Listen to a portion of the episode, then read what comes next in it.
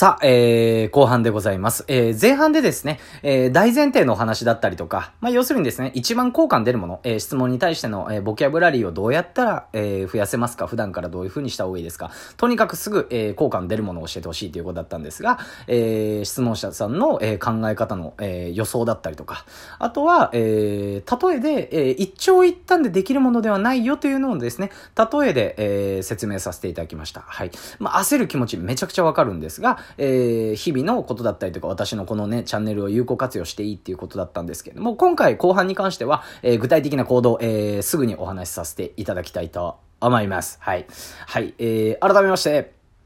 はい。ああ、ちょっとごめんなさい。鼻が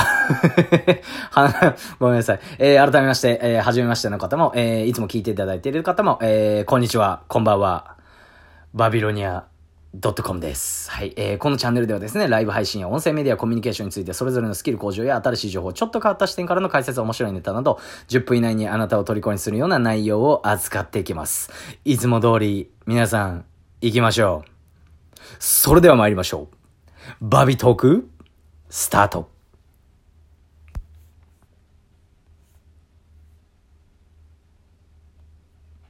というわけでですね、えー、早速始まりました、バビロニア .com です。まあ、今回ですね、具体的な行動をお話しさせていただいてます。えー、これはですね、私の実体験だったりとか、実際に、あの、まあ、私がね、営業マンの時に何をしていたかっていう質問だったので、えー、これね、あの、思い返したりだったりとか、これって実際効果的だったよなっていうのをね、3つまとめさせていただきましたので、えー、よろしくお願いします。これ結構本当に重要なので、絶対これね、聞いてみたかったやってみてください。これほんと効果出ますからね。はい。さあ、早速一つ目。えー、具体的行動ですね。えボキャブラリーを増やすために。まあ、要は説明ですよね。これ増やすために何をしたらいいか具体的行動。一つ目。気になった言葉を絶対に10秒以内に調べる。これはどういうことかというと、日常生活だったりとか、例えば何でもいいですけど、テレビ、YouTube だったりとかね、TikTok とか何でもいいですけど、見ていた時に、何かこうね、あの、勉強している時だったりとか、何でもいいエンタメ系のね、やつでも見ていたもしても、何かこう気になる言葉だったりとか、知らない言葉が出てきたら、えー、私絶対に10秒以内に調べますね。はい。これ今でもやってるんですけど、やっぱりそういう風にすぐ行動、だったりとか、気になることをすることによって自分に落とし込められるんですよ。じゃあ、ここで気になるのが、じゃあ100個、例えば1日に、例えばですよ、まあ、100個は現実的じゃないんで、10個あったとしましょう。はい。10個あったとしても、えー、正直言うと、10個中10個全部覚えられるか。これは無理です。はい。いやいやいやいやいやってね、もしかしたら、無理なんかーいってね、言ってる方もいらっしゃるかもしれないんですけれども、はい。まあ、10個中10個無理なんですけど、じゃあ1日ね、1個を何かこう調べた時に、あの、1個ぐらいだったらなんとなくね、人間の片隅にね、私、これね、経験してるんですけど、なんとなくなんですよね。何かこうね、言葉出てる時に、あれってやっぱり、パパって調べたのが、なんかポって浮かんでくる感覚なんですよね。これどうでしょうか？結構ね、何かこう言葉が出てくる方、私が出てくるというわけではないんですけど、質問いただいてるんであれなんですが、私の場合は何かこう覚えてるだったりとかっていうのは、もちろん台本を書くときにもそうなんですけど、なんかパって浮かんでくるんですよね、話題が。うん。これってじゃあ何かっていうと、気になった言葉をすぐに調べて、それの一日の一日一個一個とか、あのもうこれはかれこれ学生時代からやってるんで、それの積み重ねですね、完全に。何かこう勉強してるとかそういうわけではなくて、ちっちゃいことの積み重ねです。気になった言葉を絶対に10秒以内に調べる。ぜひこれやってみてください。本当に私も今でもやってるんで、はい。一つ目でした。で、二つ目ですね。これは、あの、一番最初にね、あの、まあ、この後編の冒頭でも言わせていただいたんですが、前半で、前編で、あの、質問者さんは多分、感覚的にコミュニケーションを取ってる方なんではないでしょうかっていうことに続いてくるんですが、えー、二つ目。理論的に物事を考えて、理論的にアウトプットする。ということですね。これ、なんでかっていうと、やっぱり感覚的に話してると、あの、なんて言うんですかね、その、まあ、感覚的なんで自分のこう、あんまりこう頭使わなくても話せてしまうんですよね。例えばこれってこここでビュンってやってボンってやってドカーンってなんだよねっていうのももちろんいいですし、伝わりやすいだったりとか、そういうね、えー、人間性の方の方が、なんていうんですか、こういう部分ではいいっていうことかもしれないんですけど、何か相手に伝えるっていう時に、これ、感覚的にもちろん物事を喋るのもいいんですが、理論的に話すっていうのは、これ必要不可欠になってきます。もちろんね、あの、投稿なんかでも感情的にね、物事を伝える方が、えー、感情的って変な意味ではなくて、感情的なものをだ、あの、入れた方が伝わりやすいよっていうお話もしたんですけれども、何かこうね、説明だったりとか、そういう時に理論的に話すっていうのはこれ絶対に必要です。はい。っていうのを、じゃあ何か勉強すればいいのか、そうではなくて、普段から、えー、なぜ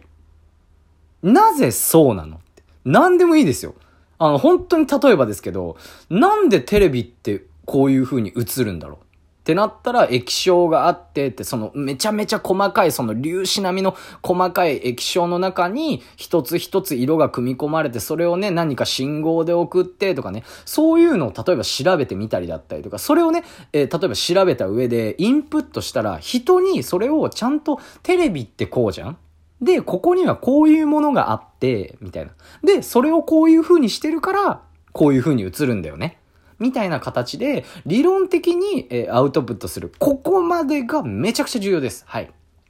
やっぱりね、人にこう理解されない部分だったりとか、何かこう人に教える時だったりとかね、こう説明っていう部分では、そういう風に説明した方が話がまとまりやすいですし、そもそもね、私考えてるのが、アウト、インプットだけだとやっぱり意味がないですね。やっぱり人に説明できるようになって、さらに言うと、人に、えー、説明した後、その人が理解するようになって、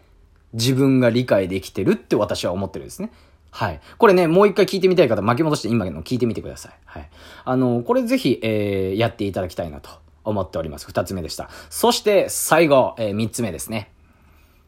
例え和法を身につける。まあ、若干噛んでしまいましたけど、今うん、例え話法ね。これ例え話の話です。はい。これは、えー、ちょっとね、投稿を遡っていただければわかるんですが、ローランドさんの、えー、ローランドさんがコミュニケーションについてものすごいことを言ったっていうね、ところで、もうね、えー、ローランドさんの会話の秘密、喋り方の秘密っていうのをね、お話しさせていただいたんですけど、そこでも言ってます。はい。そこの方がわかりやすいかもしれないですね。あの、概要欄にいつもね、あの、関連のところなんてのはいつも貼ってあるんで、これ皆さんね、もし聞いていただいてる方、ぜひぜひ聞いてみてください。本当大事なこと一個一個言ってるんで、はい。で、例え話法なんですけど、あの、何かこう説明するときに、例えば伝わりにくい部分、専門分野だと結構伝わりにくい部分ありますよね。理論的に喋っても。うん。相手の理解だったりとか自分の理解関係なく説明するのでこれややこしいなって時結構皆さん経験ありませんか？私これかなりあるんですよね。そもそもそんなにね、あの、説明だったりとか、話すのがすごい上手いわけではなかったので、そういった時に、あの、何かね、周りで絶対に喋りが上手い人って絶対にいるじゃないですか。そういった人がね、先輩だったんですけど、私の場合。何かこう、たと、わかりやすく、例え話で言ってくれたんですよ。例えば、これってあるじゃんって。みたいな。うん。例えば、経済ってこうじゃんって。こうじゃんこうじゃんそんな感じなんだよね。みたいな。ああ、それと同じなんだ、みたいな。例え話っていうのをね、ぜひぜひこれね、えー、身につけていただきたいと思います。で、例え話法は結構周りの人で使ってみたりだったりとか、あの、人の話をよく聞くっていうのもこれ重要なんですよね。うん。だったりとか、あの、ぜひですね、あの、まあ、まあ、正直に言うと、私もこれかなり使ってるので、投稿だったりとか、もちろんローランドさんの、あの、何か YouTube 見るでもいいですし、私の投稿なんかを、あの、聞いていただくと、結構ね、その前編でも、この、この前編でも言ったんですけど、例えば、あの、今すぐ身につけたいんですって言っても、例えばお金持ちってこうこうこうですよねっていう例え話を、えー、お話しさせていただきました。もちろんね、えー、ちょっと時間が限られてるので、えー、ちょっとね、手短になってしまって伝わりにくい部分もあるかもしれませんが、例え話法ですね。えーぜひぜひ勉強してみてください。具体的行動ですね、3つ、えー、復習です。えー、気になった言葉を10秒、絶対に10秒以内に調べる。え、理論的に物事を考えて理論的にアウトプットする。例え話法を身につけるということでした。いかがでしたでしょうか？まあこんな感じでね、いろいろお話しさせていただいてます。もしね、何か気になったこと、もっとこれ聞きたいなっていうことあったらすぐにコメントいただければと思います。いつでも答えさせていただきますので、よろしくお願いします。それでは、バイバイ。